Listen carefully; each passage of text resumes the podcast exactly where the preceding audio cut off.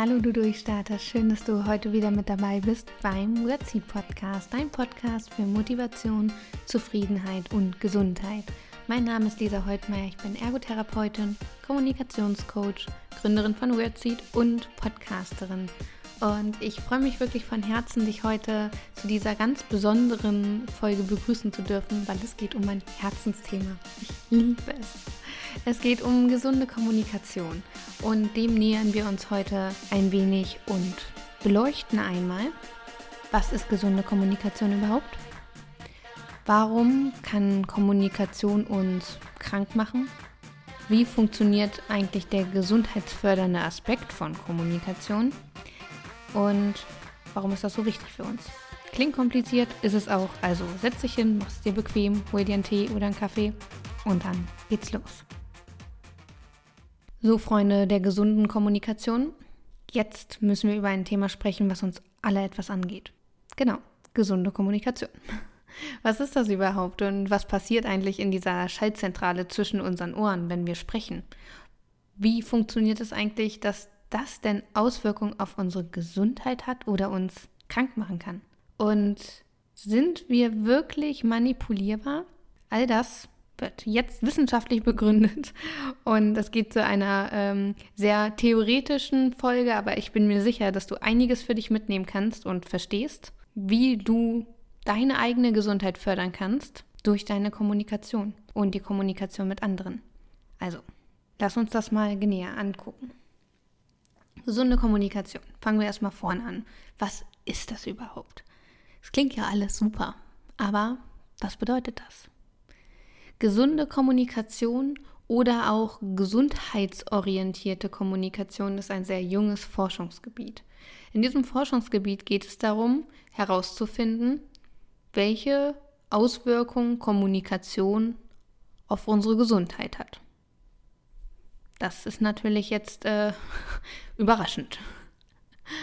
Und ganz wichtig ist es nicht zu verwechseln mit Gesundheitskommunikation. Gesundheitskommunikation ist auch ein Forschungsgebiet, nämlich aus Kommunikationswissenschaft und Gesundheitswissenschaft. Da geht es primär darum, Gesundheitsthemen zu kommunizieren wie zum Beispiel in einem Arzt-Patientengespräch oder zum Thema Gesundheitsförderung und Prävention. Das sind Themen im Gesundheitsbereich, in der Gesundheitskommunikation. Mhm. Das ist erstmal der Unterschied. Wir interessieren uns heute dafür, welche Auswirkungen Sprache und Kommunikation auf unsere Gesundheit haben. Und das ist echt interessant, weil Gesundheitsförderung wird heute noch ähm, in vielen Firmen und auch in der Gesellschaft von den Krankenkassen so publiziert, dass es um Ernährung geht, um Rückenschule, um Yoga, um Ergonomie am Arbeitsplatz. Das ist auch alles wichtig.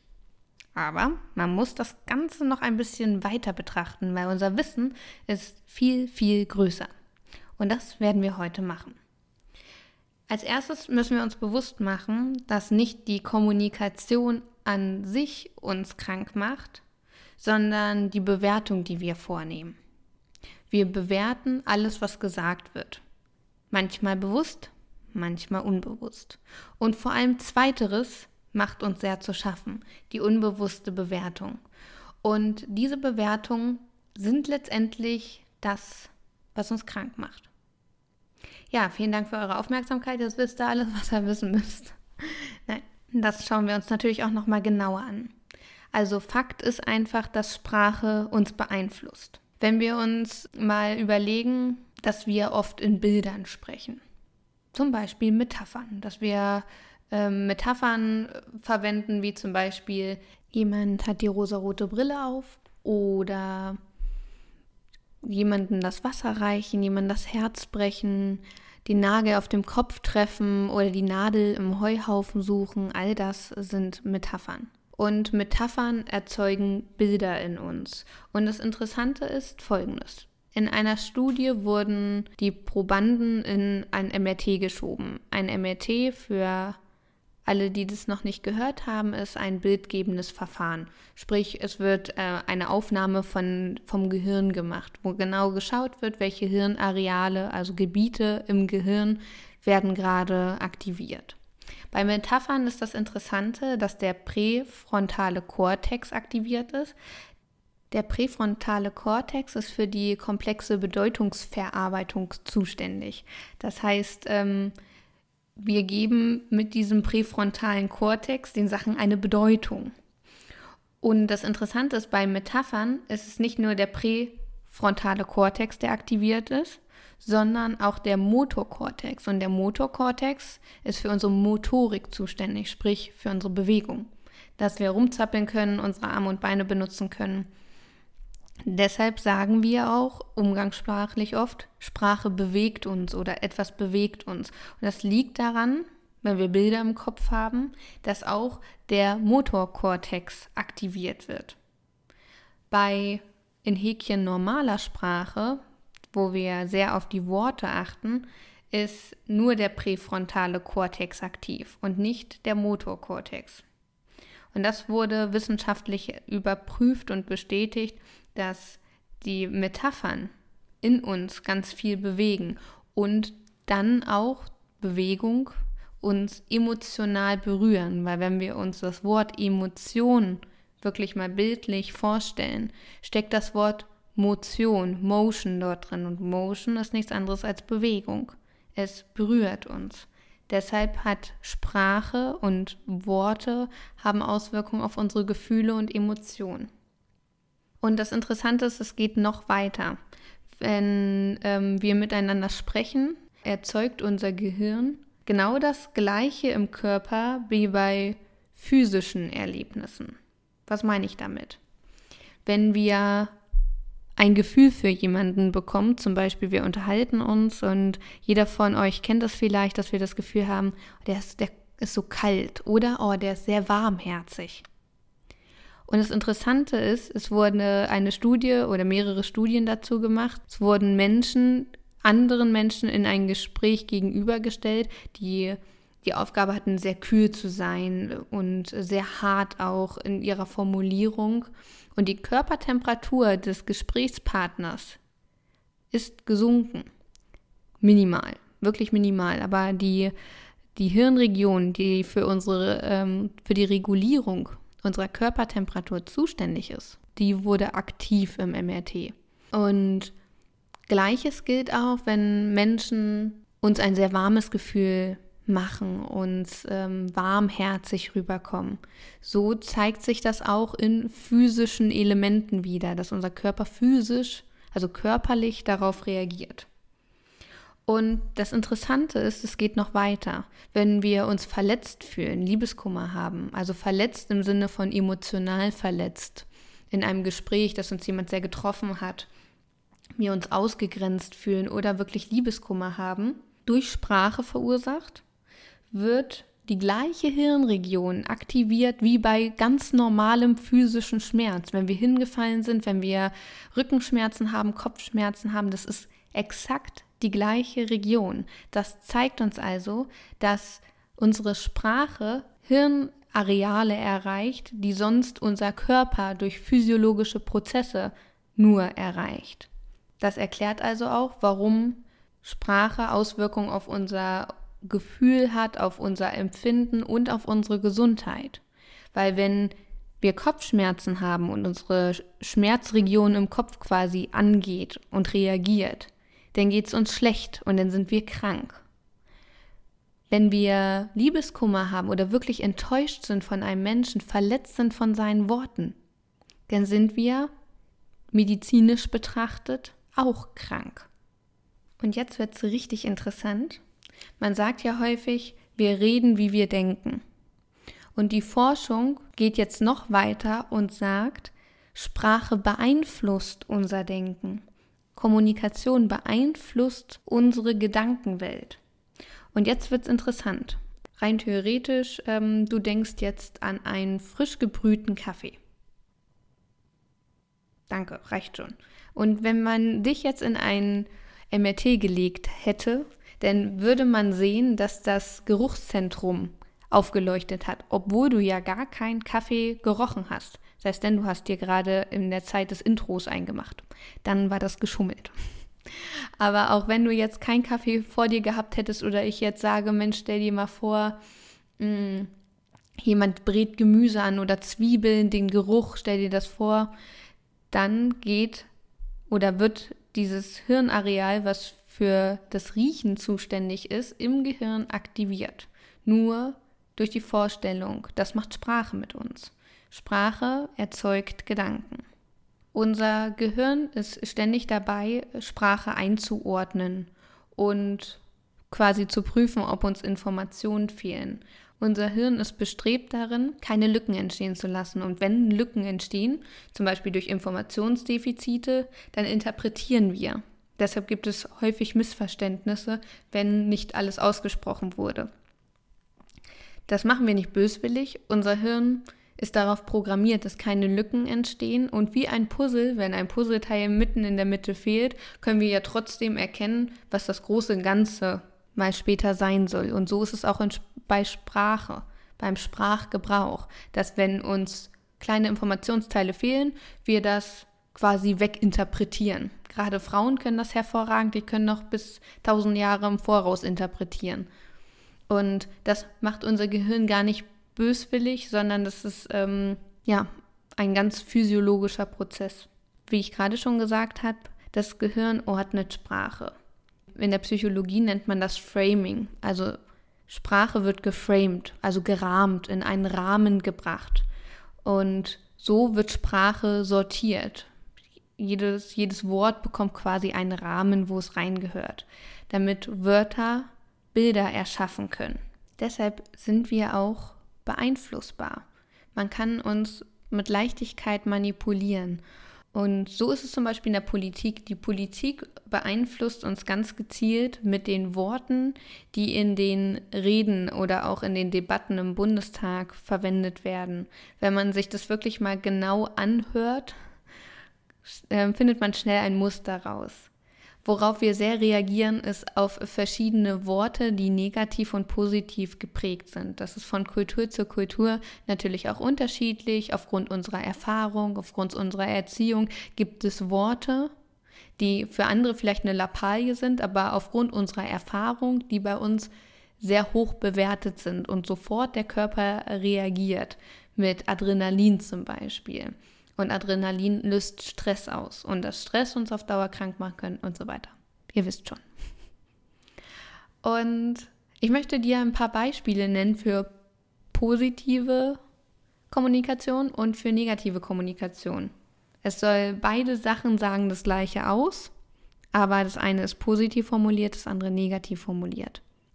Zum Beispiel Atomkraft ist ein negativ formuliertes Wort. Deshalb sagen viele Politiker Kernenergie. Kernenergie klingt netter, sagt aber das gleiche aus. Oder in der Onkologie, also in der ähm, Krebsmedizin, spricht man bei Chemotherapien oft von Zellzerstörung. Wenn man es positiv kommuniziert, sagt man Zellbeseitigung. Beseitigung ist zarter als Zerstörung. Oder schlagartig. Schlagartig kommt von schlagen. Deshalb gibt es zum Beispiel die gewaltfreie Kommunikation. Da sagt man auf keinen Fall schlagartig. Wir drehen den Spieß jetzt schlagartig um, denn wir müssen gerüstet sein. Das waren drei Negativworte. Drehen den Spieß um. Den Spieß umdrehen, das ist schon äh, sehr gewaltbetont. Da kann man zum Beispiel sagen, wir, wir wechseln die Perspektive. Perspektivwechsel und Spieß umdrehen meint das Gleiche. Schlagartig, da kann man sagen sofort. Und gerüstet sein. Gerüstet sein muss man im Krieg. Und Kommunikation ist kein Krieg. Also sollte es nicht sein. In der Regel. Und statt gerüstet sein kann man sagen vorbereitet sein. Und so lösen unsere Wortwahlen Metaphern aus. Und deshalb sind wir manipulierbar, weil je nachdem, ob es positiv oder negativ kommuniziert wird, so reagieren auch unsere Areale im Gehirn und auch unsere Hormonausschüttung wird maßgeblich dadurch beeinflusst. Man hat mittlerweile auch herausgefunden, dass negative Gedanken, negative Erwartungen und negative Worte und Negativkommunikation einen großen Einfluss auf unser Dopaminsystem hat. Unser Dopaminsystem im Gehirn sorgt dafür, dass Glückshormone ausgeschüttet werden. Also umgangssprachlich heißt Dopamin Glückshormon. Und es ist ein Neurotransmitter, also ein Botenstoff für Nervenzellen im Gehirn. Das kannst du dir vorstellen wie, lass mich kurz überlegen, hm, wie so eine Kutsche. Und in der Kutsche, das ist das Dopamin, da sind, sind die Glückshormone drin. Und die Kutsche fährt durch dein Gehirn und packt es dahin, wo es hin soll und verteilt so wie Feenstaub die Glückshormone in deinem Gehirn. Und durch Negativgedanken, Erwartungen und ähm, Negativkommunikation wird es geblockt. Das heißt, dieses ähm, Dopamin, was uns ein gutes Gefühl gibt, kann nicht richtig produziert werden. Beziehungsweise so die Produktion wird runtergefahren und sehr, sehr gedämpft. Und Dopamin ist nicht nur dafür da, dass wir uns gut fühlen, dass wir euphorisch sind, dass wir voller Begeisterung sind, dass wir motiviert sind, sondern ein Mangel an Dopamin kann zum Beispiel dazu führen, dass wir so ein bisschen vergesslich sind, schusselig, uns nicht so gut konzentrieren können, uns auch erschöpft fühlen und im schlimmsten Fall auch depressiv werden. Und Dopamin hat einen ganz, ganz großen Zusammenhang zu unserem Wohlbefinden selbst sowas wie Feinmotorik und Reaktionsfähigkeit und unser Immunsystem, die Aktivierung unseres Immunsystems und unser Herz-Kreislauf-System wird mittels Dopamin gefördert. So, also nochmal von vorne. Negative Gedanken, negative Kommunikation und Erwartungen, die vielleicht enttäuscht werden, dämpfen unser Dopamin und können zu Konzentrationsstörung, Erschöpfung, auch körperlichen Symptomen und ähm, einer Eindämpfung des Immunsystems sorgen. Also wenn wir A und B zusammenzählen, dass negative Kommunikation uns krank macht, weil Dopamin gedämpft wird. Das ist einer von ganz, ganz, ganz vielen Begründungen, die ich ja auch am Anfang der Podcast-Folge schon gegeben habe, dass Kommunikation verdammt nochmal eine so große Auswirkung auf unsere Gesundheit haben. Und es wird gnadenlos unterschätzt. Deshalb ist es mir ganz wichtig, hier aufzuklären. Ich hoffe, du kannst mir folgen. Es ist ein bisschen kompliziert, wie es in der Neurowissenschaft halt einfach so ist. Unser Gehirn ist einfach ein komplexes Ding da oben. Aber es ist wichtig, dass du erkennst, dass die Gespräche, die du führst, maßgeblich zu deinem Wohlbefinden beitragen. Und ich glaube, jeder von uns kennt Gespräche, dass wir dann abends auf dem Sofa sitzen, so den Tag Revue passieren lassen und dieses eine Gespräch uns nicht loslässt. Und wir uns darüber Gedanken machen, uns vielleicht ärgern, traurig sind, enttäuscht, vielleicht richtig wütend und uns fragen, meine Güte, wie kann ein Mensch es schaffen, uns so aus der Fassung zu bringen? Nicht dich, dein Gehirn, deine Hormone. Ja, so ist das. Erstmal durchatmen, trink nochmal einen Schluck Tee, Kaffee, Wasser, wie auch immer. Das muss man erstmal sacken lassen. Und das gleiche gilt auch für deinen inneren Dialog. Wir sprechen ja ständig mit uns, kommentieren alles. Achte darauf, dass du wirklich wegkommst von dieser Negativkommunikation weil uns das total pusht, wenn wir fluchen, wenn wir uns aufregen, auch wenn wir schlecht über andere Menschen sprechen. Das macht uns krank. Es bringt uns überhaupt nichts. Wenn wir andere bewerten, verurteilen, bin ich ja sowieso kein Fan von. Klammer zu. Und so auch die Kommunikation mit anderen. Schau, mit welchen Gesprächspartnern du wirklich sprechen möchtest. Natürlich haben wir im Alltag alle auch Gesprächspartner, auf die wir verzichten könnten. Aber das können wir nun mal nicht. Wir können aber unsere Begegnung, unsere Erwartung ändern. Dass wenn wir wissen, dass wir mit Menschen sprechen, die sehr negativ kommunizieren und wir überhaupt nicht drumherum kommen, weil es zum Beispiel unser Beruf ist, dann visualisiere dir wirklich mal einen Schutz, wie ein Mantel oder so eine Kugel, dass du die Leute sehen und hören kannst aber ihre Negativkommunikation nicht an dich rankommt. Oder du wirklich versuchst, Negativworte für dich positiv zu reframen, also umzuwandeln. Dass du nicht den Spieß umdrehst, sondern einfach mal die Perspektive wechselst. Und noch zum Abschluss möchte ich dir ein paar Elemente von gesunder Kommunikation mit auf den Weg geben, weil wir ja jetzt natürlich auch viel das Thema hatten, wie es nicht so gut ist, ähm, wie mit der Negativkommunikation. Das heißt, gesunde Kommunikation bedeutet vor allem positiv zu kommunizieren, wertschätzend zu kommunizieren, respektvoll miteinander umzugehen. Klammer auf, respektvoll auch mit dir umzugehen, wertschätzend auch mit dir umzugehen im inneren Dialog, Klammer zu. Und es bedeutet auch, aktiv zuzuhören, auch transparent zu kommunizieren. Wir gehen oft davon aus, dass andere uns genauso in den Kopf gucken können, wie wir uns in den Kopf gucken können. Quasi, dass wir unsere Gedanken halbwegs nachvollziehen können. Auch das ist manchmal für uns selbst schon schwer. Denn erwarte bitte nicht, dass das ein anderer schafft, unsere Gedanken nachzuvollziehen. Deshalb sei so transparent, wie du dich traust zu sein. Und sende ich Botschaften. Das klingt jetzt alles so simpel. Ich bin ja sowieso kein Fan von Kommunikationsmodellen. Aber Ich-Botschaften sind ein guter Anfang. Ich meine, das ist ja auch kein Geheimnis. Wenn wir Du-Botschaften oder Mann-Botschaften senden, du hast dies und das, natürlich fühlt sich derjenige angegriffen. Braucht man kein Kommunikationsprofi sein.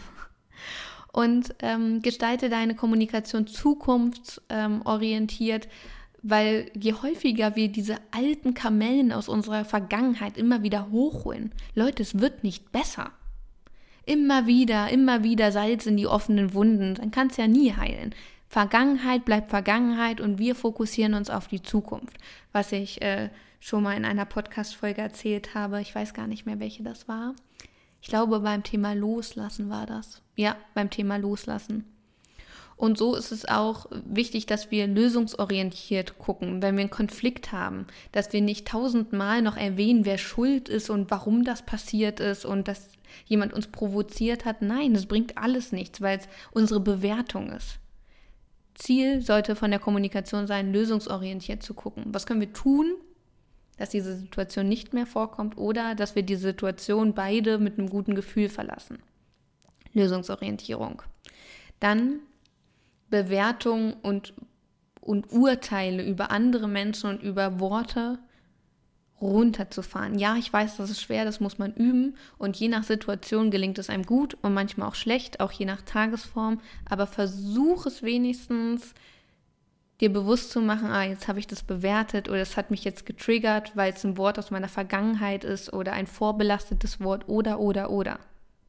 Sei achtsam ko gesunde Kommunikation ist achtsame Kommunikation, dass wir ganz im Hier und Jetzt sind und uns nicht während des Gesprächs schon Argumente ausdenken, damit wir gut antworten können, weil in der Gesellschaft sind wir darauf gepolt, schlaue Antworten zu geben. Das kommt aus unserer Schulzeit häufig. Du bist dran, also musst du was Schlaues sagen. Und wenn jemand, dein Gesprächspartner, fertig ist, seinen Standpunkt oder seine Geschichte zu erzählen, erwarten wir oft von uns selbst, dass wir jetzt was Schlaues dazu sagen, noch so einen Ratschlag geben. Ratschläge sind auch Schläge als äh, Randnotiz. Und sei präsent, höre zu. Und dein Gesprächspartner spürt das, auch wenn du nicht antwortest. Da wären wir beim Thema nonverbale Kommunikation. Auch nonverbale Kommunikation kann wertschätzend sein dass wir während eines Gesprächs nicht auf unser Handy gucken, zum Beispiel, habe ich neulich erst beobachtet, finde ich furchtbar. Das ist, das ist respektlos.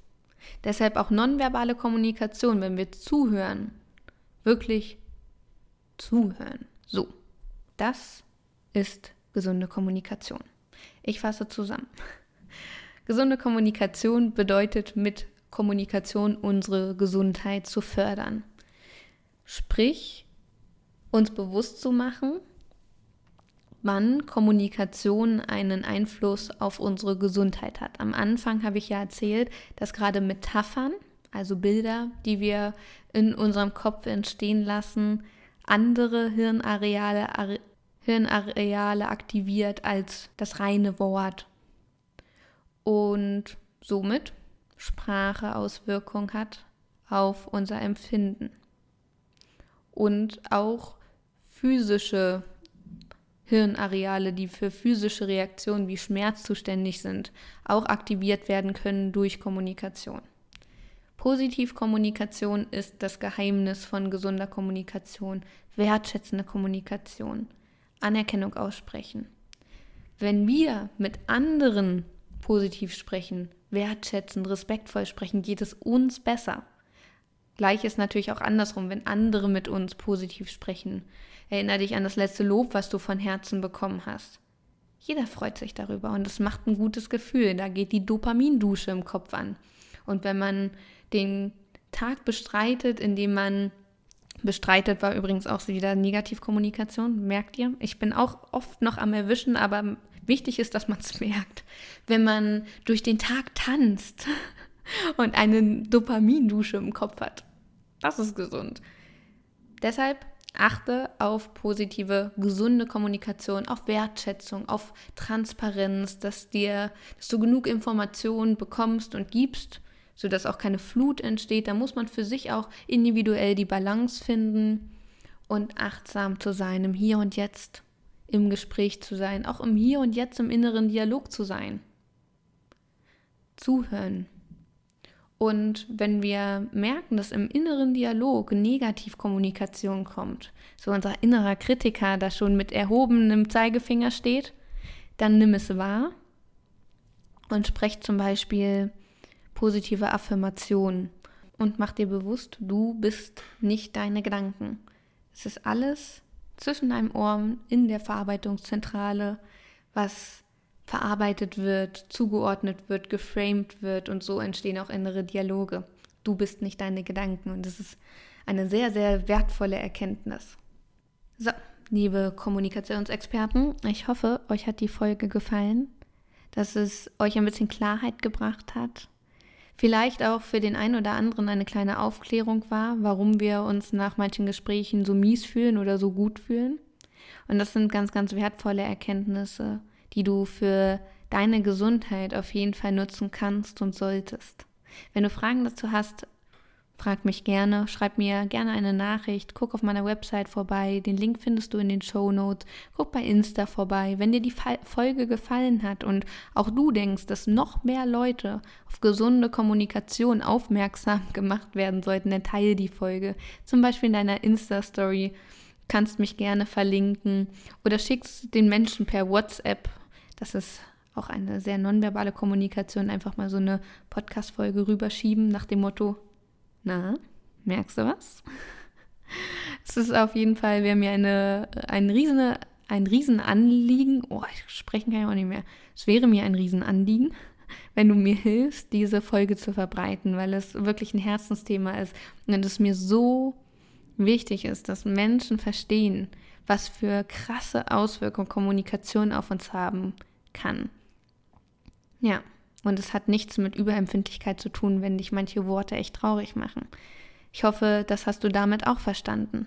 Du bist gut, so wie du bist. Und auf geht's, lass uns gesund quatschen und quasseln und kommunizieren. Und ich freue mich, mich mit dir auszutauschen. Guck wirklich gern bei Insta oder bei Facebook vorbei. Ich freue mich auf dich. Tausend Dank für deine Zeit und ja, frohes Quatschen. Alles Liebe für dich. Bis zum nächsten Mal. Deine Lisa. Ich habe schon bis